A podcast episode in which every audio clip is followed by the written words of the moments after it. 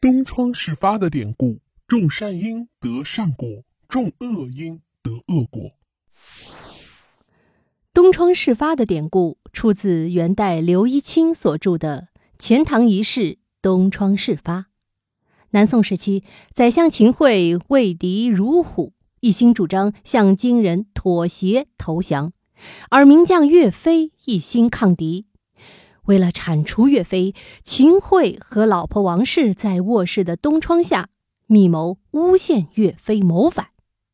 秦桧指使监察御史莫其谢等人伪造证据，以莫须有的罪名将岳飞和儿子岳云、部将张宪处死在风波亭外。岳飞死后，众百姓都为他鸣冤。后来，秦桧在游西湖时得了病，很快就一命呜呼。没过多久，秦桧的儿子秦熙也死了。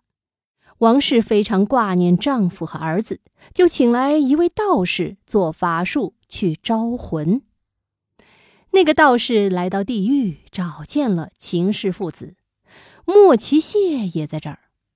可是秦桧和莫奇谢这两人带着铁枷。正在接受着各种酷刑的惩罚，秦桧哭丧着脸对道士说：“麻烦您，请带话给我夫人王氏，就说东窗事发矣。”秦桧以为与夫人在卧室的东窗下密谋的计划，在人世间十分机密，无人知晓，但是却瞒不过鬼神。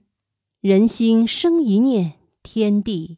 尽皆知，人在做，天在看。种善因得善果，种恶因得恶果。天道报应，真实不虚。我们现在很多人不相信鬼神的存在，承负因果、善恶有报这些天理都不相信了，所以道德才会如此下滑。密室里的故事，探寻时光深处的传奇。下期咱继续揭秘。